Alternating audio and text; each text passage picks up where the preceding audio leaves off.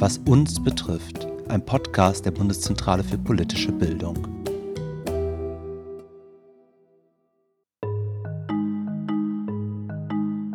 Was Sie wissen, ist halt alles sehr theoretisch und ich würde mir wünschen, dass Sie einfach nicht das Judentum als eine geschlossene Gesellschaft ansehen, sondern ja, dass die Menschen immer noch Individuen sind und immer noch ihre eigenen Werte und moralischen Ansätze haben, egal von welcher Religion sie jetzt kommen.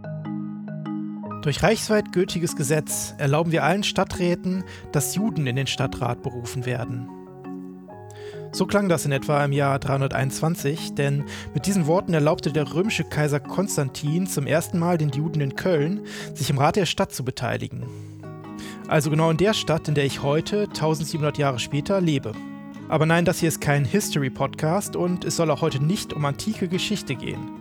Ihr hört, was uns betrifft und hier im Podcast besprechen wir politische Themen, die auf den ersten Blick ziemlich weit weg wirken. Wir fragen uns, was hat das Ganze eigentlich mit uns zu tun?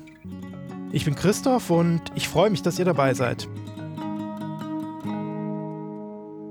Schon seit mindestens 1700 Jahren leben Jüdinnen und Juden also hier. Deutlich länger als es Deutschland überhaupt schon gibt. Wenn ich so an meinen Geschichtsunterricht zurückdenke, da war von jüdischem Leben eigentlich nur die Rede, wenn es um ihre Verfolgung und Vernichtung im Nationalsozialismus ging. Auch wenn es natürlich extrem wichtig ist, genau hierüber zu sprechen, lohnt es sich doch den Blick auch ein bisschen zu weiten. Denn es gibt ein davor und es gibt ein danach. Ohne Frage kann dieses danach nicht ohne die Shoah verstanden werden. Shoah bedeutet Katastrophe. Es ist das hebräische Wort für die von Deutschland ausgehende Ermordung von rund sechs Millionen Jüdinnen und Juden in Europa während des Nationalsozialismus. In dieser Folge möchten wir jedoch nach dem Hier und Heute fragen. Denn es gibt ein vielfältiges jüdisches Leben in Deutschland. Doch was wissen wir eigentlich über dieses jüdische Leben? Gar nicht mal so besonders viel, haben wir zumindest in der Redaktion festgestellt. Darum hat sich meine Kollegin Lisa auf die Suche begeben. Um herauszufinden, was jüdisch sein heute eigentlich so bedeutet, hat sie sich mit Ilana Schürmeier getroffen. Die ist bei der Initiative Meet a Jew aktiv. Lisa, äh, kannst du uns vielleicht mal sagen, was ist Meet a Jew überhaupt? Meet a Jew ist ein Projekt des Zentralrats der Juden in Deutschland, bei dem ca. 300 Leute mitmachen, also alle ehrenamtlich. Und darunter sind vor allem viele Jugendliche, die dann in regelmäßigen Schulen oder auch in Sportvereine gehen, um dort über das Judentum zu sprechen. Und äh, die halten dann dort Vorträge über jüdische Religion oder was machen die? Nicht ganz. Sie halten keine Vorträge und wollen auch nicht in erster Linie Wissen vermitteln, sondern eher in lockere Atmosphäre ins Gespräch kommen. Die Jugendlichen gehen dann in die Klassen und erzählen einfach von ihrem persönlichen Alltag und die Schülerinnen und Schüler können alles fragen, was sie schon immer mal wissen wollten. Damit will Meet the Jew zeigen, wie jüdisches Leben hier und heute aussieht, abseits von irgendwelchen Klischees. Und dadurch wollen sie natürlich auch Vorurteile abbauen. Dabei geht es übrigens auch gar nicht in erster Linie nur um Religion. Okay, ja, das klingt doch mal nach einem spannenden und sinnvollen Projekt. Und du hast dich jetzt mit einer dieser Jugendlichen getroffen. Leider nicht persönlich, aber per Videocall. Und zwar mit Ilana. Sie ist 18 und wohnt in Düsseldorf. Ihre Mutter ist jüdisch, ihr Vater christlich und sie selbst sieht sich als Jüdin, die traditionell jüdisch erzogen wurde, ohne aber besonders religiös zu sein. Ich habe Ilana deswegen zuallererst gefragt, was für sie jüdisch sein eigentlich bedeutet. Judentum für mich bedeutet auch einfach meine Freunde, meine Familie, meine, meine Heimat ein bisschen, weil wirklich meine besten Freunde kommen von den Ferienlagern, die die ZWSC, also Zentralbuchhaltstelle, veranstaltet und sind eben jüdisch. Also stehen bei ihr an erster Stelle gar keine religiösen Überzeugungen, sondern eher Menschen, mit denen sie sich verbunden fühlt. Genau. Ich glaube, das ist auch tatsächlich was, was vielen Menschen gar nicht so bewusst ist. Also, dass Judentum nicht nur Religion bedeuten kann, sondern dass Jüdinnen und Juden sich auch als kulturelle Gemeinschaft verstehen, mit gemeinsamer Geschichte und gemeinsamer Abstammung. Übrigens, was auch nicht so viele Menschen wissen, die meisten Juden, die heute in Deutschland leben, sind Anfang der 90er Jahre aus der ehemaligen Sowjetunion gekommen. Für viele dieser Menschen hat Religion auch gar nicht so eine große Rolle gespielt, beziehungsweise sie konnten ihre Religion in der Sowjetunion nicht offen ausleben. Ja, ich habe generell so das Gefühl, dass die meisten Menschen in Deutschland nicht besonders viel über jüdisches Leben wissen. Äh, auch, dass es überhaupt so eine Initiative mit dem Namen Meet a Jew braucht, zeigt ja, hier gibt es einiges an Aufholbedarf. So ähnlich nimmt es Ilana auch wahr. Sie meint, es liegt daran, dass viele in ihrem Alltag gar keinen bewussten Kontakt zu jüdischen Menschen haben und dass wir auch in der Schule sehr selten über jüdisches Leben heute sprechen, also wie vielfältig das auch sein kann. Die lernen halt primär das, was man im Geschichtsunterricht lernt, im Bezug auf Holocaust oder im Religionsunterricht machen die mal ein Referat über das Judentum. Das ist alles sehr theoretisch. Und wenn man halt als Meet the Jew Ehrenamtlicher da reinkommt, gibt es viele Leute, die, also die mir gesagt haben, ja, ich habe noch nie bewusst einen Juden gesehen. Und ähm, dann, ja, dann fragt man sich halt schon so, okay, wie, wie sehe ich denn jetzt aus? Okay, das klingt aber jetzt auch ein bisschen unangenehm oder wie empfindet sie das? Ja, Ilana sagt, dass die Rolle schon sehr anstrengend sein kann, teilweise. Insgesamt findet sie es aber trotzdem gut, dass die Menschen oft sehr neugierig sind, wenn sie ihnen erzählt, dass sie Jüdin ist. Und welche Fragen kommen dann so am meisten? Viele wollen wissen, was im Judentum alles verboten ist oder welche Regeln man sonst so noch verfolgen muss. Ilana hat mir aber erzählt, dass sie gar nicht so leicht auf diese Frage antworten kann, ähm, weil das ja sehr individuell sein kann. Und es hängt auch davon ab, wie religiös man ist und wie man seine Religiosität eigentlich auslebt. Ilana meinte, dass es allein in ihrer Familie schon so viele Unterschiede gibt. Zum Beispiel am Schabbat. Die Familie von ihrem Onkel folgte deutlich strengeren Regeln als ihre eigene. Also da kann man mal sehen, wie unterschiedlich auch jüdische Traditionen innerhalb der Familie sind. Die Familie meines Onkels hält wirklich sehr viel mehr Gebote ein und ist sehr viel strenger religiös als wir. Sie legen zum Beispiel am Schabbat das Handy weg. Oder wenn man Milch isst, dann gibt es von Rabbinern vorgeschrieben eine gewisse Zeitspanne, in der man dann kein Fleisch essen sollte, in der die Milch halt verdaut und damit sie sich auch nicht im Magen vermischen und so weiter. So, das halten die halt auch sehr streng ein. Kannst du gerade nochmal sagen, was heißt Schabbat überhaupt? Der Schabbat ist ein Ruhetag, der jede Woche von Freitagabend bis Samstagabend stattfindet. Man sollte in der Zeit nicht arbeiten und auch viele weitere Tätigkeiten nicht machen. Wie das dann aber im Ende genau gehandhabt wird, kann sehr unterschiedlich sein. Einige Jüdinnen und Juden benutzen in der Zeit zum Beispiel nicht mehr ihr Handy. Es gibt außerdem Gottesdienste in den Synagogen und viele machen zu Hause eine Schabbatfeier. Auch Ilanas Familie feiert zusammen, allerdings halten sie sich jetzt nicht ganz so streng an alle Regeln. Am Freitagabend kommt die ganze Familie zusammen, wir zünden Kerzen an, wie es äh, traditionell ist, und ähm, machen den Kiddush, also halt einen Gebetsvorgang, wo wir dann zuerst äh, Wein segnen, dann das Brot segnen und dann halt am Ende zusammen essen. Und das machen wir, aber das ist eher, also für mich persönlich ist es eher eine Traditionssache, weil ich damit einfach aufgewachsen bin und ich es wunderschön finde, dass wir alle dann gezwungen sind, mal zusammen am Tisch zu sitzen. Ilana hat mir dann auch noch das Gebetsbuch ihrer Mutter gezeigt, aus dem sie zu jedem Schabbat zusammen lesen. Also, ich habe einmal den Sidur meiner Mutter, also das Gebetsbuch meiner Mutter, das sie mit 17 von meiner Großmutter bekommen hat und das auch schon auseinanderfällt. Aus diesem Buch liest sie jeden Schabbat. Das ist halt auch eine Tradition, dass jeder einen Sidur von seinen Eltern bekommt. Ich kann mal was vorlesen. Baruch atah Adonai Eloheinu melech haolam, בורא פרי הגפן. ברוך אתה אדוני אלוהינו מלך העולם, אשר קידשנו במצוותיו וציוונו בשבת קודשו באהבה וברצון ננחילנו. Das Gebetsbuch hat Ilana übrigens mitgenommen, als sie zum ersten Mal eine Schulklasse mit Miete Ju besucht hat. Die Ehrenamtlichen nehmen oft auch eine Kippa oder koschere Gummibärchen mit, weil das die Stimmung so ein bisschen auflockert. Und äh, wie sind so insgesamt Ihre Erfahrungen mit den Treffen bisher? Generell eigentlich sehr positiv, obwohl sie selbst jetzt noch nicht an so vielen teilgenommen hat. Sie würde sich allerdings wünschen, dass noch mehr Fragen zu ihrem persönlichen Alltag und zu ihrer eigenen Beziehung zum Judentum gestellt werden, weil die meisten Fragen beziehen sich, wie gesagt, eher auf jüdische Bräuche allgemein. Und viele fragen auch, ob jemand aus Ilanas Familie den Holocaust erlebt hat. Das ist dann immer eine der ersten Fragen, die kommen, was ich ja gut finde, aber andererseits auch schade, weil ich habe es nicht erlebt. Also ich, ich kann dir wirklich nicht so viel darüber sagen. Ich kann dir nur sagen, was ich selber gehört, gelesen habe, von meiner Familie erfahren habe. Und es gibt dann auch ganz viele Juden, deren Familie nichts mit dem Holocaust zu tun hat, die aus der Sowjetunion eingewandert sind, die aus Israel kommen, sonst was. Also die wirklich nichts damit am Hut haben. Und genau da finde ich, dass die Leute auch ein bisschen sensibler an diese Sache rangehen sollten. Hat sie denn erzählt, ob sie in ihrem Alltag auch manchmal explizit als Jüdin angefeindet wird? Mm, jein. Also Ilana sagt, dass sie selbst keine Anfeindung miterlebt hat, aber gleichzeitig hat sie mir auch erzählt, dass sie in ihrem Alltag sehr oft Sprüche sich anhören muss, die sie dann schon sehr verletzen. Ja, einfach gewisse Aussagen wo ich dann sage so, ja, ich hole mir jetzt was zu essen. So, oh, die reichen Juden, sie holen sich jetzt was zu essen.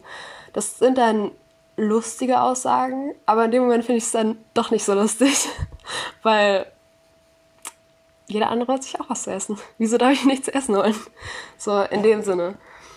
Also es war nie bösartig, natürlich, aber es sind dann auch Sachen, wo ich dann halt ausdrücklich sage, so, mach das nicht und das so, ich fühle mich ein bisschen angegriffen, wenn du mit solchen Sachen kommst und dass die Leute einfach merken, dass es nicht normal ist, wenn man Vorurteile hat. Dass es nicht normal ist, wenn man Witze über eine Religion macht, über die man ganz offensichtlich nichts weiß. Und über eine Gruppe von Menschen, die innerhalb dieser Gruppe so unterschiedlich sind. Echt heftig, dass sich Ilana solche Sprüche anhören muss. Aber es zeigt natürlich auch, wie weit verbreitet auch heute noch solche Stereotype sind, auch, auch wenn sie vermeintlich witzig gemeint sein sollen. Ja, der Antisemitismus heute, also die Feindschaft gegenüber Jüdinnen und Juden, geht oft auf sehr alte Vorurteile zurück, die sich dann über Jahrhunderte erhalten haben und auch immer wieder aktualisiert wurden. Zum Beispiel das Bild des angeblich geldgierigen und reichen Juden, wie jetzt gerade bei Ilanas Beispiel. Aber Antisemitismus kann sich natürlich in sehr unterschiedlichen Formen äußern. Es gibt auch viele Verschwörungsmythen, die Jüdinnen und Juden eine große Macht oder Bösartigkeit unterstellen. Hast du da eigentlich äh, irgendwelche Zahlen zu, wie weit verbreitet solche Vorurteile heute sind? Laut aktuellen Studien stimmt jeder Vierte in Deutschland Aussagen zu, die jüdischen Menschen zu viel Macht in Wirtschaft oder Politik unterstellen. Es zeigt, dass solche Vorstellungen tatsächlich weiterhin sehr weit verbreitet sind. Gleichzeitig wächst aber auch bei vielen Menschen das Problembewusstsein gegenüber Antisemitismus.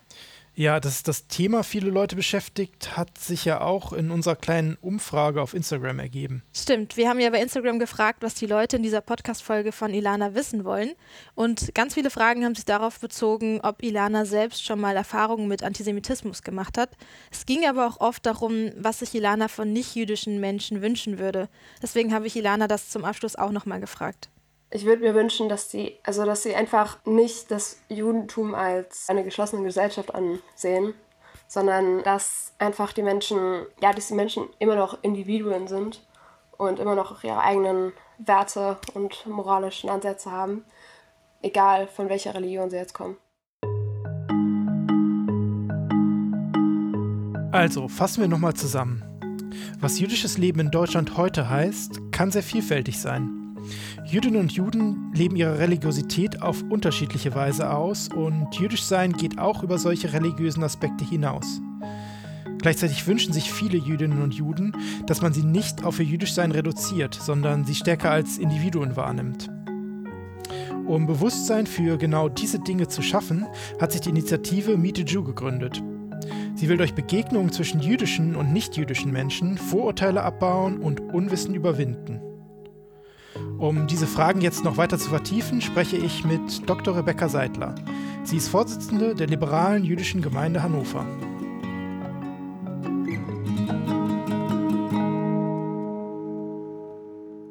Ja, hallo Rebecca. Christoph. Dieses Jahr wird ja das Festjahr begangen, 1700 Jahre jüdisches Leben in Deutschland. Im Kontext dieses Festjahres wird ja oft von der Vielfalt oder Diversität jüdischen Lebens in mhm. Deutschland mhm. gesprochen. Ähm, kannst du uns mal sagen, worum besteht diese Vielfalt eigentlich und äh, warum braucht es Aufmerksamkeit für dieses Thema? Ja, schauen wir alleine in die Schulbücher hier in Deutschland, müssen wir leider immer wieder feststellen, dass hier ein ganz einseitiges Bild jüdischen Lebens dargestellt wird, nämlich meistens auch in der Bebilderung von orthodoxen, ultraorthodoxen Menschen, äh, die sozusagen dem Judentum angehören. Aber das entspricht nicht der Alltagsrealität hier in Deutschland. Das Judentum war, war und ist immer schon vielfältig gewesen. Das heißt, es gibt innerhalb des Judentums ganz viele diverse Strömungen von ultraorthodox über konservativ bis hin zum liberalen Judentum. Und es ist eben wichtig, dass diese Vielfalt aufgezeigt wird, um auch zu zeigen, was beinhaltet das Judentum eigentlich, damit eben nicht solche Schablonen sozusagen entstehen. Ich glaube, hier ist noch sehr viel zu tun, um eben die Lebendigkeit, auch den Fortschritt innerhalb des Judentums aufzuzeigen. Du bist der Vorsitzende einer liberalen jüdischen Gemeinde. Äh, was bedeutet denn eigentlich dieses Liberal in dem Kontext? Äh, wovon grenzt es sich ab? Ja, ich selber bin groß geworden in einer orthodox geprägten jüdischen Gemeinde, denn bis Mitte der 90er Jahre gab es hier in Deutschland nur die sogenannte Einheitsgemeinde, die eben eher eine orthodoxe Ausrichtung hatte. Das heißt, als Mädchen oder junge Frau sitzt man getrennt von den Männern im religiösen Gebet Frauen und Mädchen sind vom aktiven Mitwirken des Gottesdienstes auch ausgeschlossen. Das ist ein großer Unterschied zum liberalen Judentum. Bei uns in der mhm. liberalen jüdischen Gemeinde ist es so, dass hier Männer und Frauen gleichberechtigt am religiösen Leben teilnehmen. Das heißt, wir sitzen auch gemeinsam und nicht getrennt voneinander.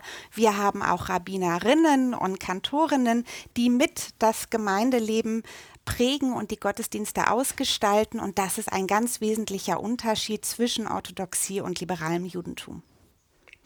Jetzt haben wir schon viel über Religion gesprochen. Was mich noch interessieren würde, hm, was bedeutet denn jüdisch sein abseits äh, bestimmter jetzt religiöser Feiertage, Rituale und Glaubensinhalte? Es gibt ja auch Jüdinnen und hm. Juden, die sich jetzt selber gar nicht unbedingt als religiös verstehen. Ja, das ist auch ein ganz wichtiger ähm, Punkt.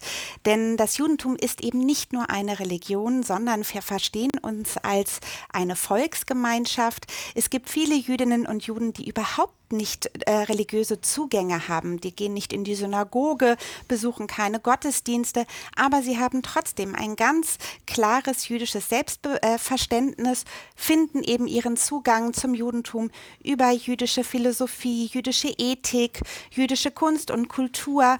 Und auch das macht das Judentum aus, dass wir eben nicht nur eine religiöse Gemeinschaft sind. Und somit prägt natürlich das Jüdischsein auch den Alltag.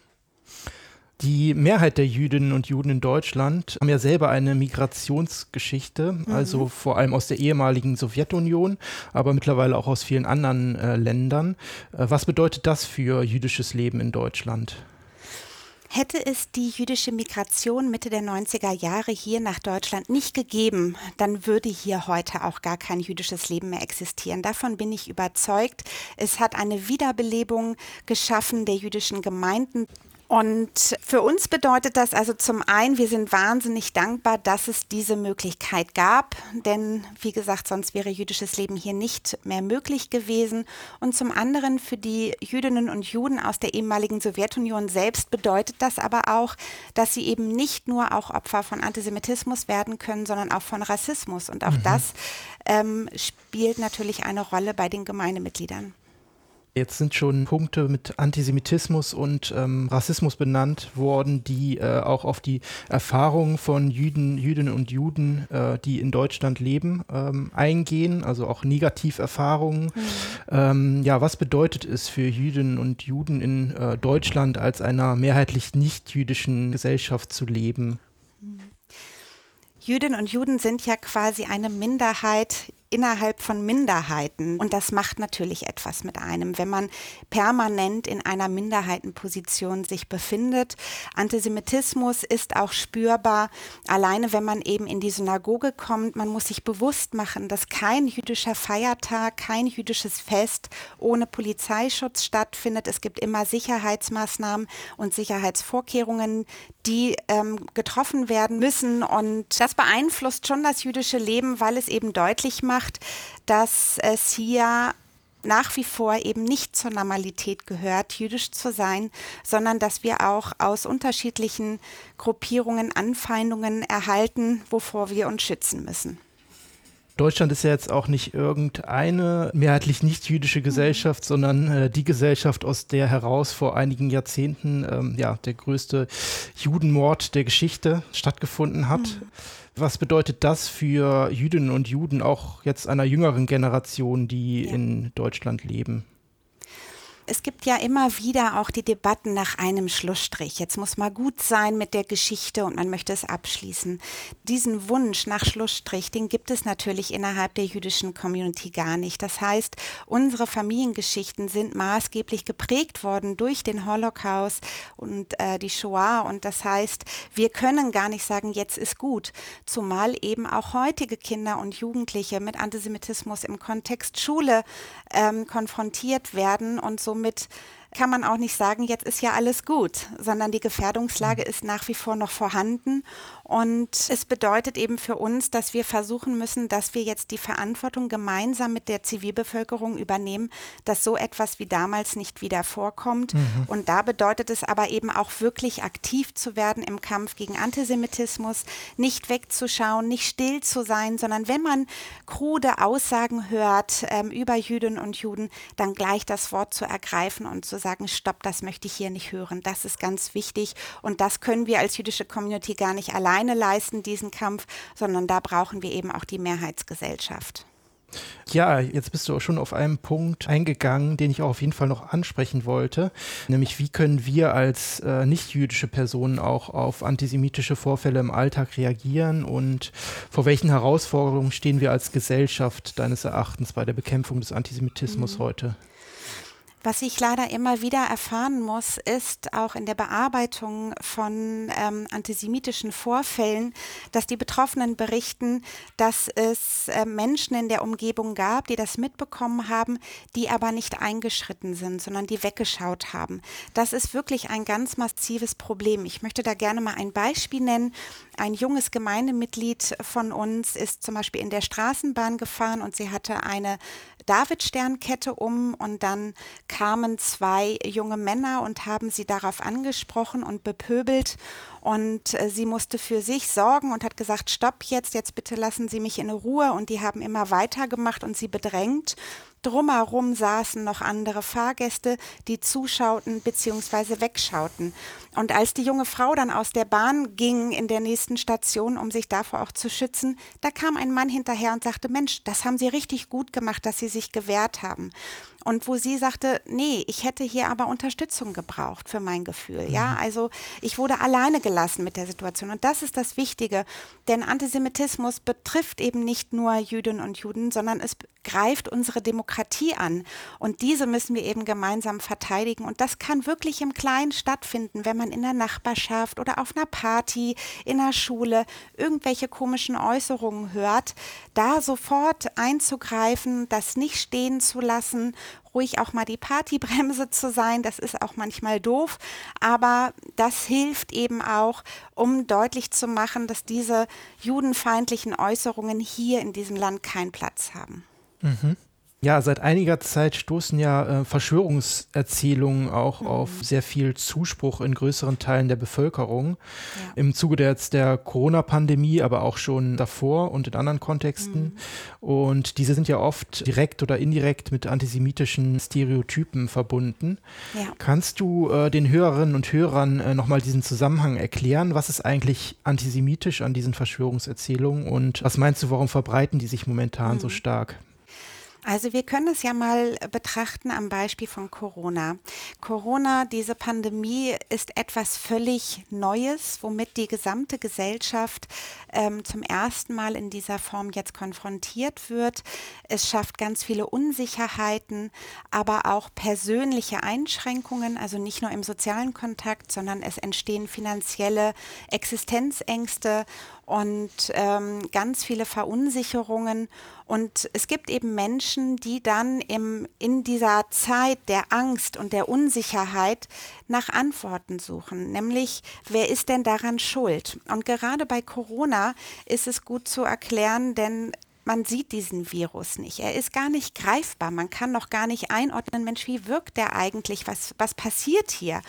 Und Menschen, die sich eben Verschwörungserzählungen sozusagen zugetragen fühlen, die suchen hierin ein Erklärungsmuster für sich, um auch das Gefühl wieder von Macht zu bekommen und von ich habe es durchblickt, alle anderen sind unsicher und haben Angst, aber ich weiß, was eigentlich dahinter steht. Und eben dahinter steht in den antisemitischen Verschwörungserzählungen immer das Judentum, Jüdinnen und Juden als Strippenzieher, die da irgendwelche ähm, Interessen verfolgen, um eine Gesellschaft zu destabilisieren.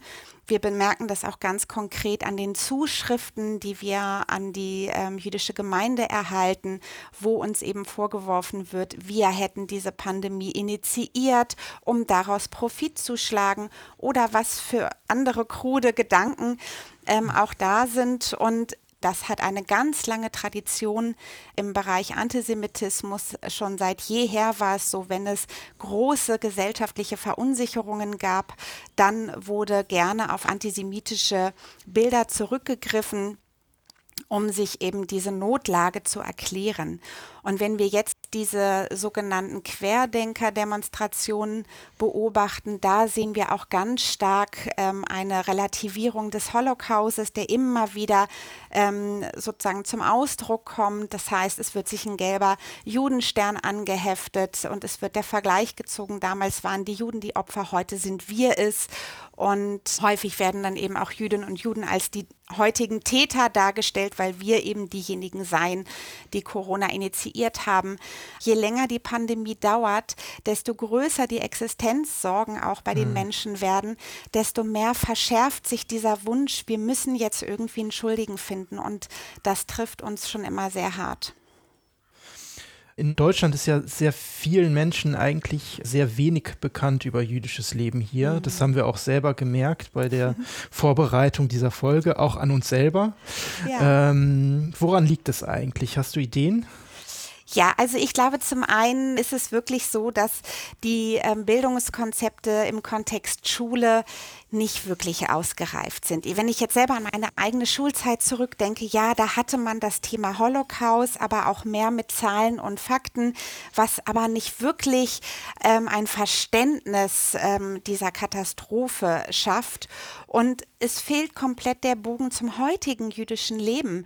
Und ähm, ich glaube, das ist ganz wichtig, dass man aufzeigt, ja, das Judentum ähm, hat schwierige Zeiten erlebt im Exzess eben während des Holocaustes, auch nach wie vor mit Antisemitismus. Aber das Judentum ist mehr als Antisemitismus und Judenfeindschaft, sondern es gibt so viele positive, lebendige Elemente des heutigen Judentums.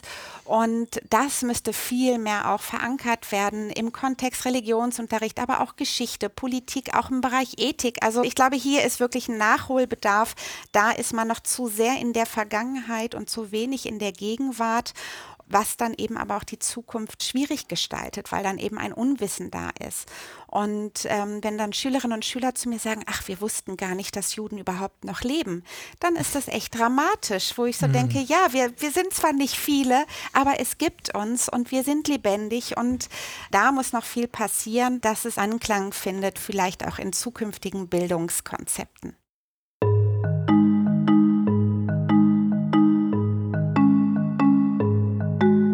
Wir sind zwar nicht viele, aber wir sind lebendig. Diese Formulierung fasst, finde ich, so einiges zusammen. Von den etwa 200.000 Jüdinnen und Juden, die gegenwärtig in Deutschland leben, haben die allermeisten eine Migrationsgeschichte. Viele sind in den 90er Jahren aus der ehemaligen Sowjetunion gekommen. Ohne sie würde jüdisches Leben in seiner heutigen Form gar nicht existieren. Dabei leben Jüdinnen und Juden seit mindestens 1700 Jahren in Deutschland. In dieser Zeit wurden sie immer wieder ausgegrenzt, verfolgt und schließlich im Holocaust fast vollständig vernichtet. Heute gibt es wieder ein vielfältiges und lebendiges jüdisches Leben in Deutschland. Ilana und Rebecca haben dies immer wieder deutlich gemacht. Gleichzeitig bleibt aber noch ziemlich viel zu tun gegen Unwissen, Vorurteile und Hass. Denn Antisemitismus ist weiterhin ein großes Problem. Straftaten gegen jüdische Menschen und Einrichtungen haben in letzter Zeit sogar zugenommen. 2020 wurden bei der Polizei 2275 solcher Straftaten gemeldet. Und die Dunkelziffer dürfte noch um einiges höher liegen. Aus dem Gespräch mit Rebecca habe ich nochmal mitgenommen, wie wichtig es ist, dass wir bei antisemitischen Vorfällen eingreifen. Denn Antisemitismus richtet sich zwar nicht gegen uns alle, aber er betrifft uns doch alle.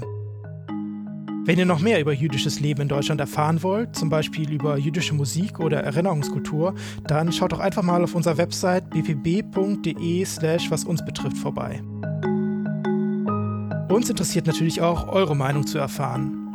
Wenn ihr also Fragen oder Feedback zur Folge habt, schreibt uns doch einfach an was uns betrifft bpb.de. An dieser Stelle möchte ich auch unseren Gesprächspartnerinnen Ilana Schürmeier und Rebecca Seidler danken. Danke auch an unsere Reporterin Lisa Santos, unser Redaktionsteam Marie-Therese Kröne, Elisabeth Polgers und Lena Heib. Und natürlich danke euch allen fürs Zuhören. Ich bin Christoph Rasemann und sage Tschüss für heute und bis zum nächsten Mal. Was uns betrifft. Ein Podcast der Volontärinnen und Volontäre der Bundeszentrale für politische Bildung. Das Material steht unter der Creative Commons Lizenz und darf unbearbeitet unter Nennung der Urheberin zu nicht kommerziellen Zwecken weiterverbreitet werden.